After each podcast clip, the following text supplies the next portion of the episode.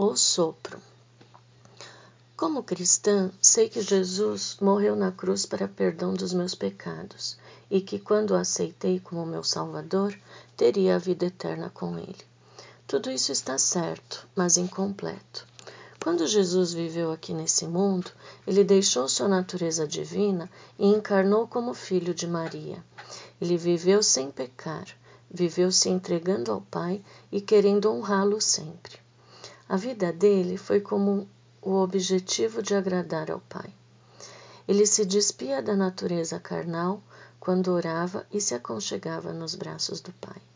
Ele não se deixou envolver ao ponto de esquecer quem ele era. Ele estava, desde pequeno, focado na vida com o Pai. Ele estudava a Torá com o Pai e o Espírito Santo e sabia as promessas, as histórias e as profecias que apontavam para ele como Messias. Ele tinha consciência de quem ele era e seu propósito de vida. Desde cedo ele sabia da sua responsabilidade de amar cada um. Sua visão de vida não eram os fatos em si que deveriam ser cumpridos, pois o organizador era Deus. A essência de sua vida era sempre de se despir do seu eu carnal e se revestir da presença do Pai com ele. Não era um fardo, era um deleite se sentir amado pelo Pai e saber que o Pai estava providenciando tudo. Jesus conheceu aqui um homem. O amor do Pai por ele e por todos nós. Ele não sabia viver sem um Pai. Por isso, na cruz, quando todos os pecados foram colocados sobre ele, ele sentiu a dor da separação do Pai. Por isso, sua morte foi tão rápida pela separação, por se sentir só. Todo o amor do Pai se esvaziou de dentro dele e a dor foi insuportável. Ele recebia amor confiava que tudo estava sendo orquestrado para que se cumprisse o seu propósito, e com esse amor e confiança no Pai, ele transbordava. Transbordava amor em forma de olhares doces, em formas de sorriso de perdão, em formas de curas, em formas de milagres. Não era difícil para ele. Ele apenas encontrou a essência do Pai aqui e isso bastou para que ele cumprisse seu papel. Ele se despia da carnalidade que agora ele possuía e se revestia da presença do Pai de amor. Não é difícil ser revestido de um abraço amoroso eterno. O difícil é sair deste abraço e se sentir vazio. Jesus viveu como nós, para nos ensinar que é possível viver na presença do Pai, na essência de amor do Pai, para então com a sua vida, ele glorificou esse amor, se tornando pecado para nos tornar dignos e sermos filhos novamente. Pense nos detalhes. Gênesis 2,7 diz: Então formou o Senhor Deus ao homem do pó da terra e lhe soprou nas narinas o fôlego de vida, e o homem passou a ser alma vivente. Deus formou o homem à sua semelhança e soprou nele, e ele se tornou semelhante a Deus. Quando Adão pecou, entregou a autoridade para o inimigo e passou a ser semelhante ao inimigo. Adão ficou irreconhecível diante de Deus, pois sua semelhança, sua essência lhe foi tirada. Mas Jesus deixou sua essência, sua semelhança com o Pai e o Espírito Santo e tornou-se irreconhecível para Deus, mas viveu para nos dar o exemplo. Morreu, foi ressuscitado e restaurou a sua essência, sua semelhança com o Pai. Agora ele aparece aos discípulos que estavam morrendo de medo dos líderes judeus, pensando que seriam os próximos a morrer. Em João 20, 19 a 23 diz: Ao cair da tarde daquele dia, o primeiro dia da semana, trancadas as portas da casa onde estavam, os discípulos com medo dos judeus, veio Jesus, pôs-se ao meio deles e disse-lhes: Paz seja convosco. E dizendo isto, mostrou-lhe as mãos e o lado. Alegraram-se, portanto, os discípulos ao verem o Senhor. Disse-lhes, pois, Jesus outra vez: paz seja convosco. Assim como o Pai me enviou, eu também os envio.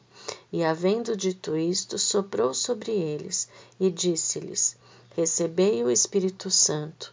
Se de alguns perdoares os pecados, ser-lhes-ão perdoados os seus. Se retiverem, serão retidos os seus. Vejam, ele apareceu e acalmou os discípulos. Por isso que ele disse duas vezes: A paz seja convosco. Ele passou a vez para os discípulos, assim como o Pai me enviou, eu também os envio. O detalhe aqui é o sopro. Deus soprou e deu vida a Adão. Agora Jesus aparece, passa a vez para os discípulos e sopra sobre eles. Essa parte é maravilhosa. Aqui o plano de salvação que já estava consumado. Jesus estava mostrando que eles tinham tudo à sua disposição.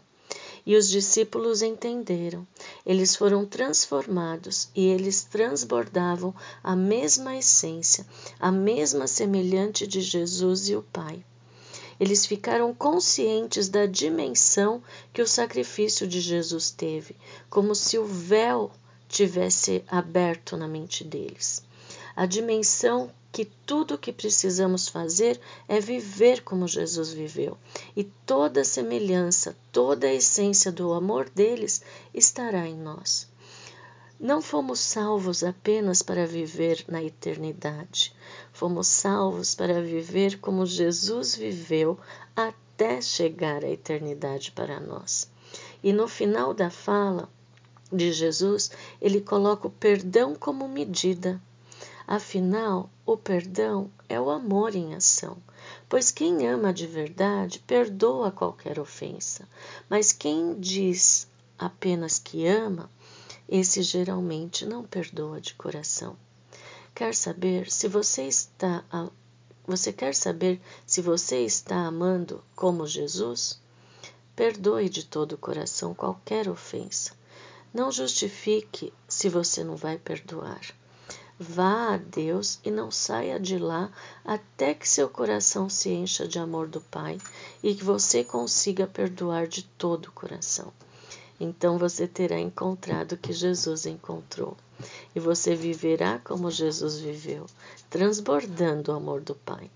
Seu olhar para as pessoas que você convive será um olhar de profundo amor, profunda compaixão.